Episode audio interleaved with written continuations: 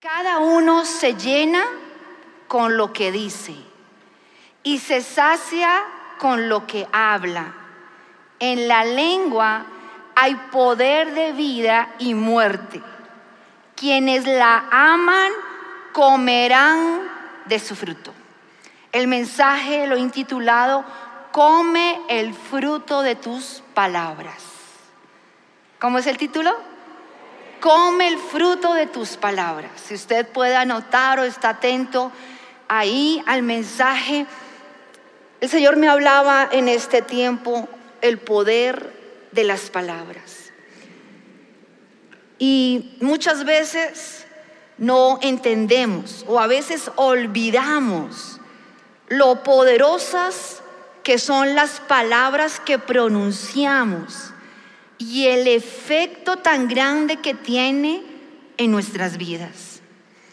Preste atención a lo que usted está diciendo de sí mismo.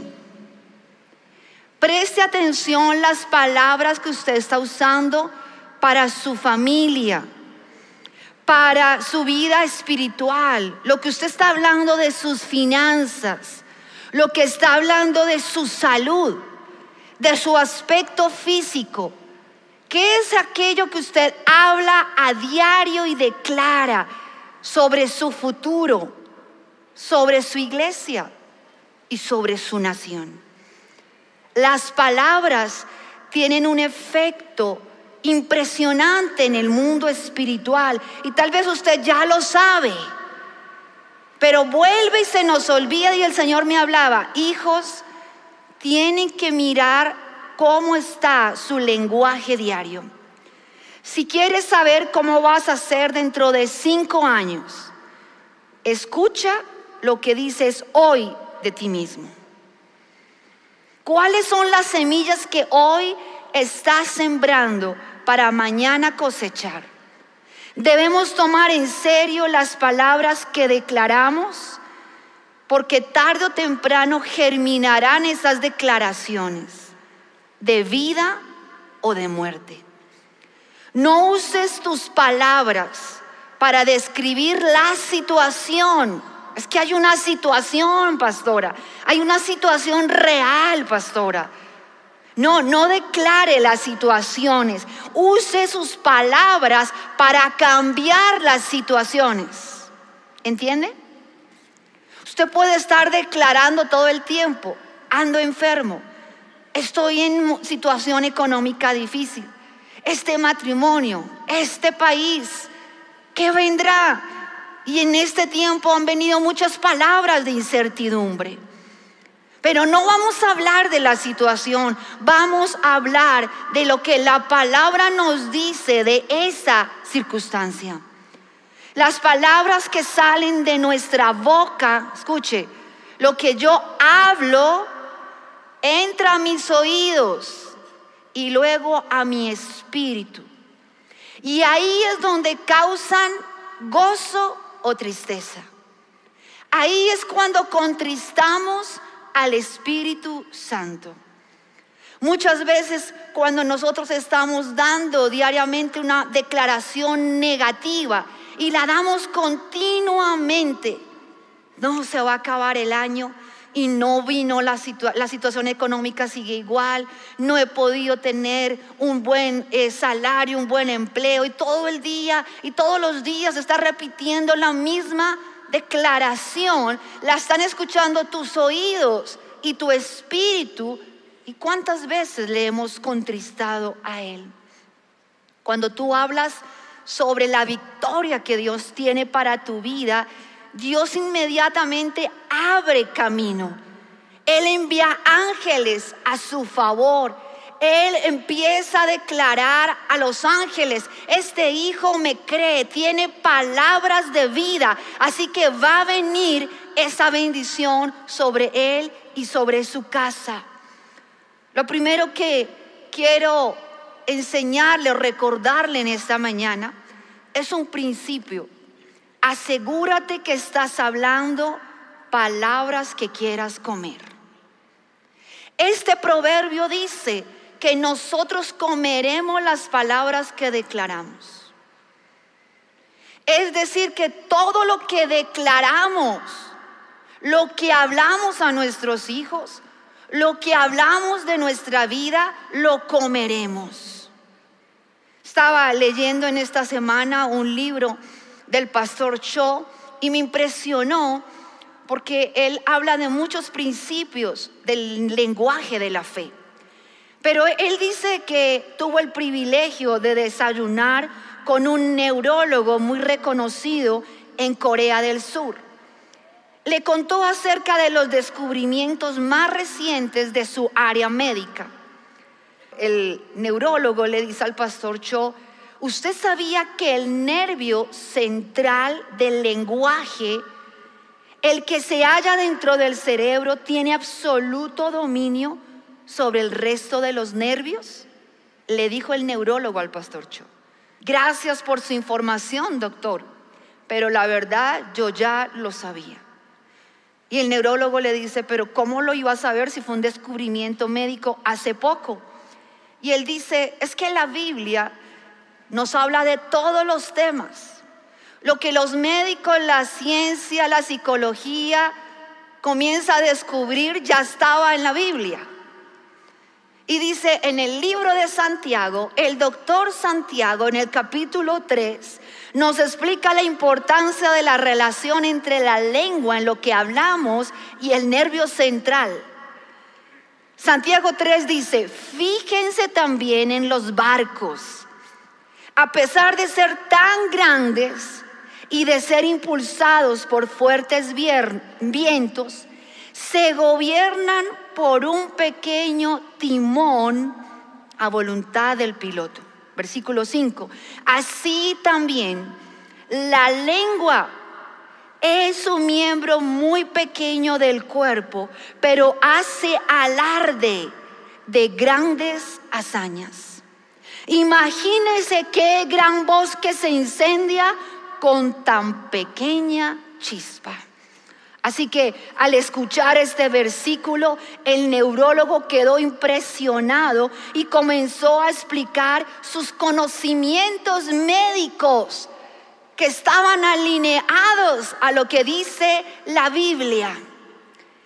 La lengua es un pequeño timón, pero maneja todo el cuerpo. Lo que tú hablas es el timón que lleva el barco a la dirección.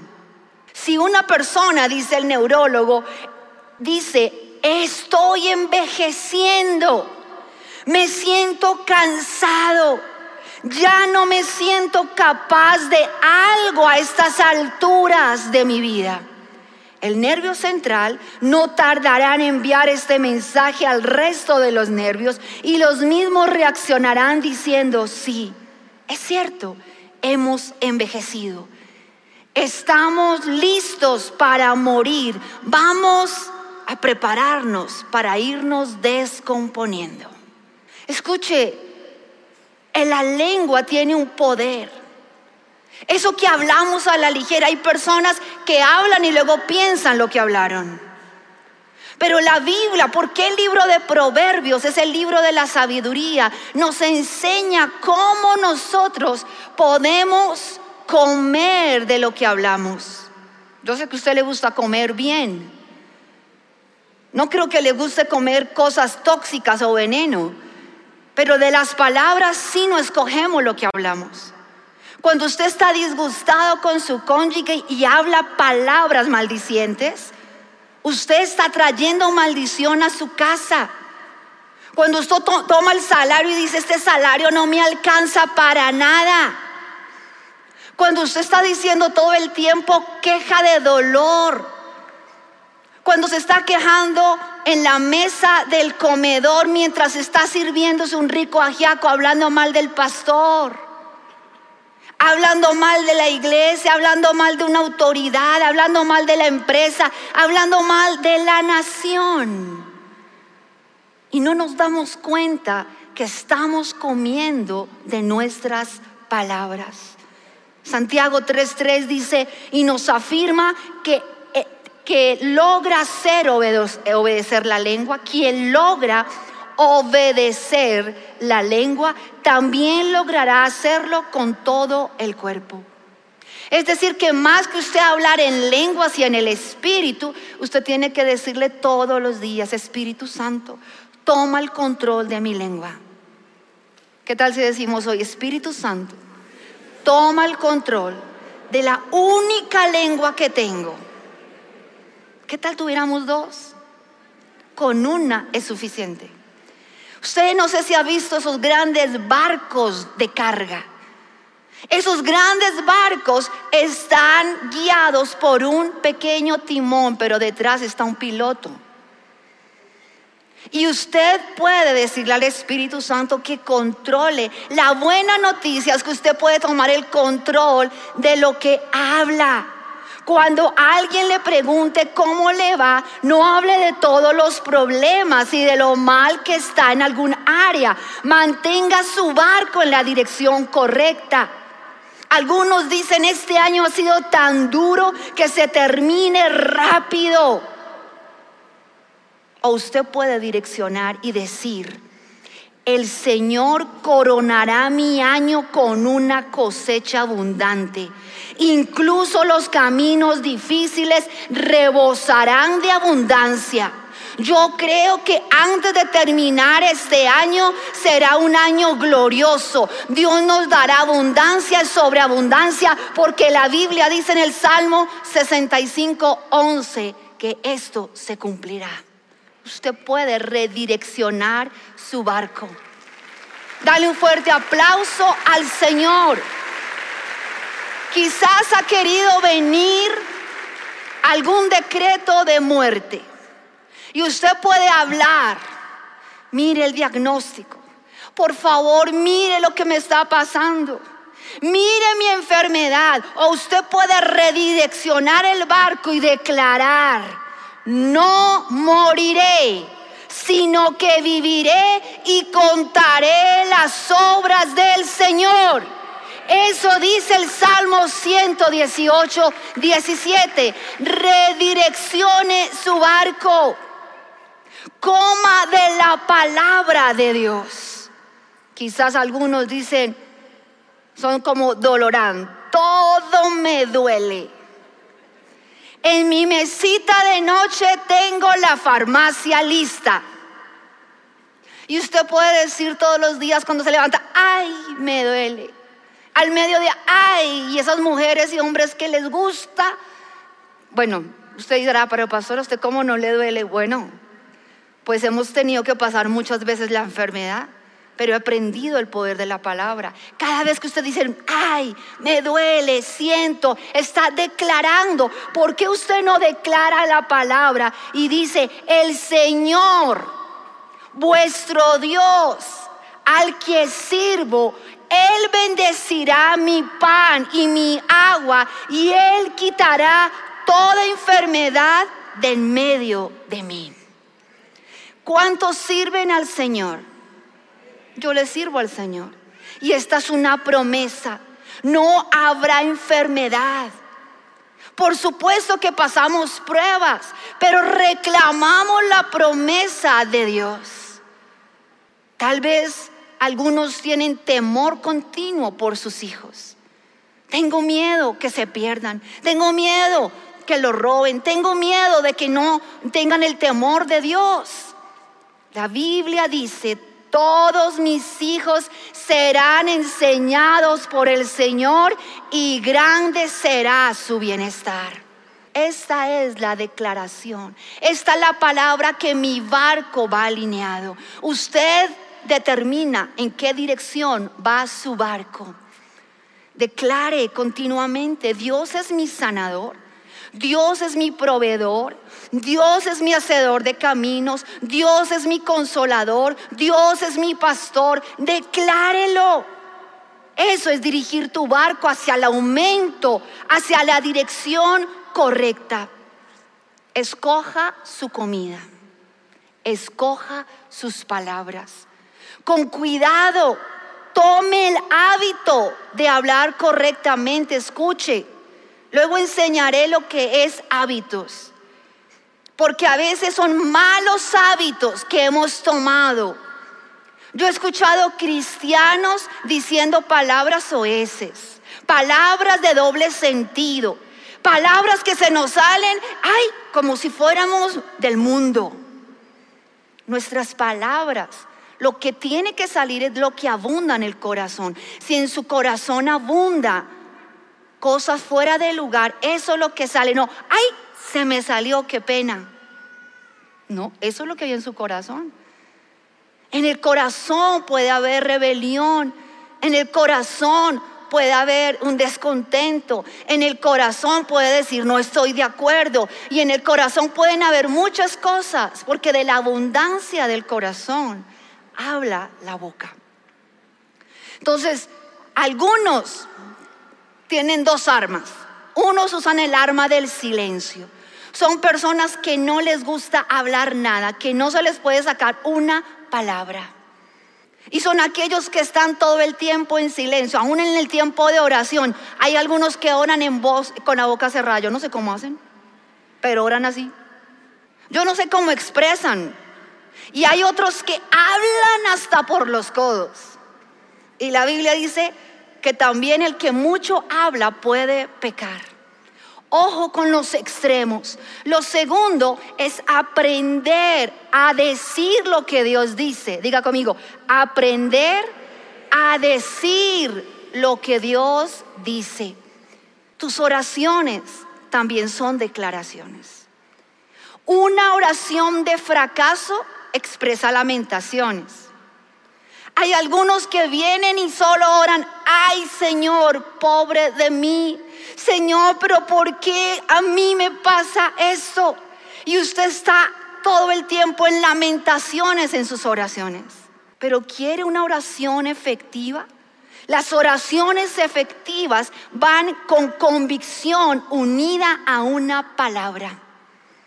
Tal vez usted está pasando un momento difícil con sus hijos.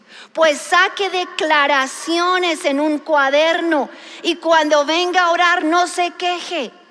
En la oración saque, Señor, aunque mi hijo está viviendo esto, tu palabra dice, Señor, esta promesa sobre mi descendencia. Las oraciones también son declaraciones. No diga, no es que yo oro y nada que viene respuesta. ¿Cómo son sus oraciones? Escuche, tiene que abrir su boca con sabiduría en la oración. No puedes derrotar a Goliat con tu boca cerrada. A mí me impresiona cómo David, todo el pueblo estaba lleno de miedo. Eran declaraciones de miedo. Hay un gigante, hay un gigante, hay un gigante. No lo podemos destruir. Escuche lo que dijo David en Primera de Samuel 17 tú vienes, escuche lo que dijo en la oración que él hizo. Le dijo a Goliat, tú vienes contra mí con espada, lanza y jabalina, pero yo vengo a ti en el nombre del Dios Todopoderoso, el Dios de los ejércitos de Israel, a lo que has desafiado. Hoy mismo el Señor te entregará en mis manos y yo te mataré y te cortaré la cabeza, porque la batalla es del Señor y Él me entregará a mi enemigo en mis manos. ¿Entiende el poder? Cuando usted está orando de esa manera, ¿qué tal esa conversación que usted hace con Dios en la oración? ¿Qué tal esa conversación y esa declaración?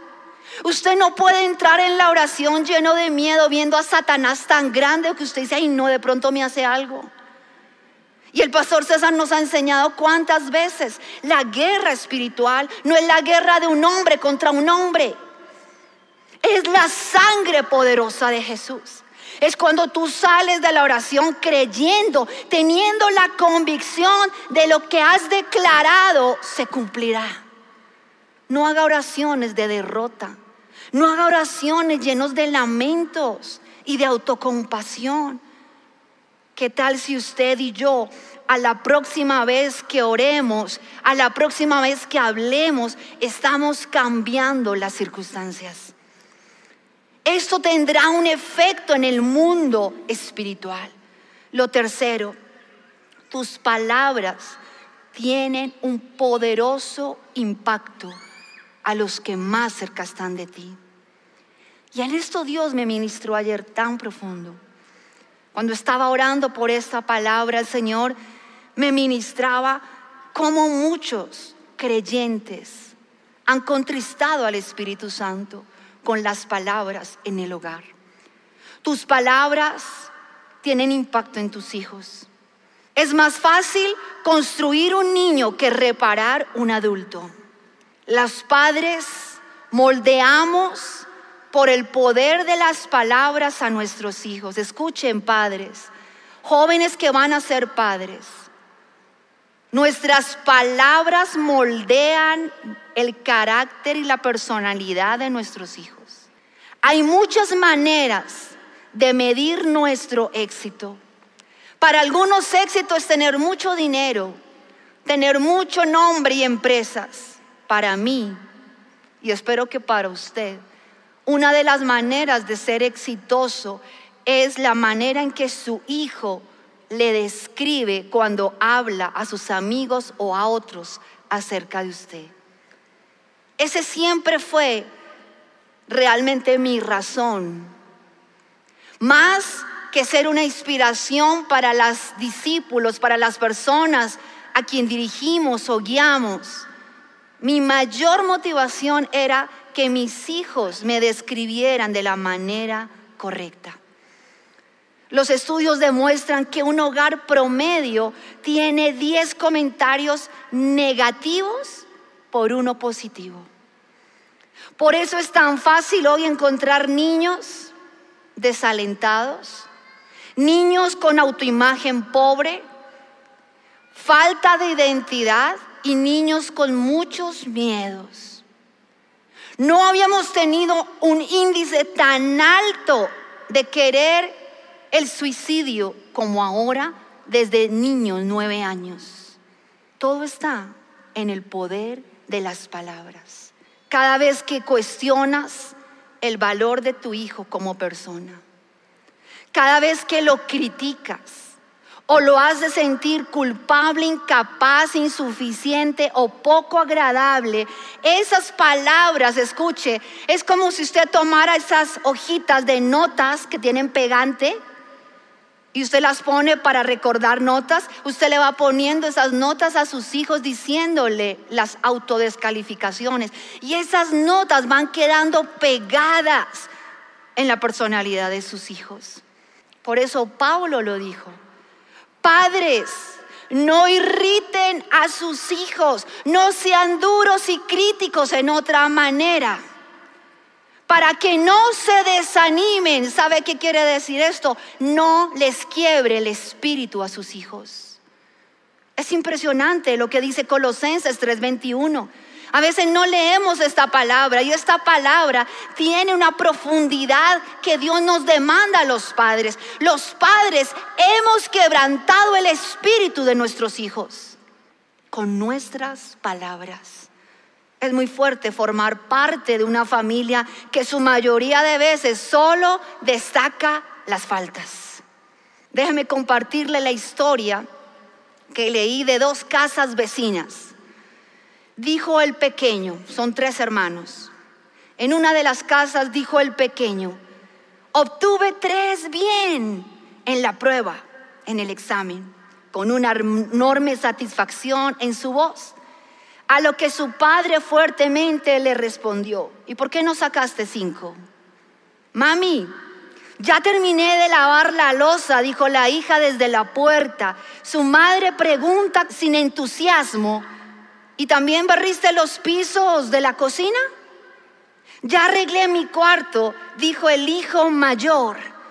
Su padre encogió los hombros y dijo, pero me imagino que también lavaría los baños de paso, ¿no, mijito? Los niños en la casa de al lado se ven felices y confiados y allí realizan las mismas tareas, pero así es como sucede dijo el pequeño, obtuve tres bien en la prueba con una enorme satisfacción en su voz. Su padre respondió con orgullo, qué bueno, me alegro que seas mi hijo. Mami, ya terminé de lavar la losa, dijo la hija desde la puerta. Su madre sonrió y le dijo suavemente, cada día te quiero más. Ya arreglé mi cuarto, dijo el hijo mayor. Con alegría su padre indicó, me haces muy feliz. El poder de las palabras. Tal vez exigimos tanto a nuestros hijos. Tal vez le decimos a nuestros hijos que no son capaces. Yo a veces veo padres en extremos, padres sobreprotectores que no quieren dar responsabilidades a sus hijos y también están dañando el futuro de esos jóvenes. Hoy veo jóvenes que no encuentran con quién casarse porque hay hombres que no quieren ser responsables, niñas con temores. Pero tal vez hoy tenemos que pedir perdón porque nos ha faltado decirle a nuestros hijos a diario que lo amamos. Sabe, mis tres hijos están fuera del país ya, ya no están en casa. Y tuve que comunicarme con cada uno y pedirles perdón. Le dije, Mateo, no sé si te dije suficientemente, tantas veces te amo. Me dice, mami, ¿estás en encuentro? Le dije, no, estoy en la casa. Pero solo quería decirte que si no te dije lo suficiente, te amo, perdóname. Me siento muy orgullosa de quién eres. Y dijo, mami, gracias. Yo también te amo y estoy en encuentro de niños. Luego le dije a Mike, Mike, porque fue el que más discipliné, la verdad. Era el más alto, me tocaba pararme encima de un butaco para corregirlo. Le dije, Mike, perdóname. No sé si te dije muchas veces cuánto te amaba, hijo. Mami, gracias. A veces pensamos que decimos suficientemente veces a nuestros hijos te amo, pero siempre estamos en un corre, estamos en una actividad. Y luego le digo a mi hija Sharon, nena, cuando te escucho hablar me identifico. A tus 19 años era igual. No sé si te he dicho, pero me siento tan orgullosa de ti. Dios me habló aquí. Padres, realmente nuestras palabras están formando una naturaleza a nuestros hijos. Tal vez a nuestro propio cónyuge. Tal vez nuestras palabras no están siendo suficientes. Dice Proverbios 12:25, la angustia abate el corazón del hombre, pero la buena palabra lo alegra. Tenemos tantas presiones, tenemos tantos compromisos, pero se nos olvida recordarle al cónyuge lo importante que es. A las personas que más amamos estamos declarando palabras negativas todo el tiempo exigiendo, diciendo, corriendo, hiriendo. ¿Será que estamos honrando a ese pastor, a ese líder que ora por nosotros? ¿Será que honramos a ese padre, a ese hermano, a ese discípulo? Las palabras tienen poder de fortalecer o debilitar tu pareja o cualquier clase de relación. Me impresiona lo que dice Proverbios 21, 19. Más vale la soledad que la vida matrimonial con una persona agresiva, iracunda y rencillosa. Es bueno tener un hogar, pero donde el ambiente sean palabras de vida ya dejemos esa contienda, esas palabras de rencilla, de queja. Palabras que no se deben decir. Te lo dije. Tal vez como pareja nos decimos, es que tú no piensas, tú tienes la culpa, tú eres un niño grande, no me aguanto más tu vida.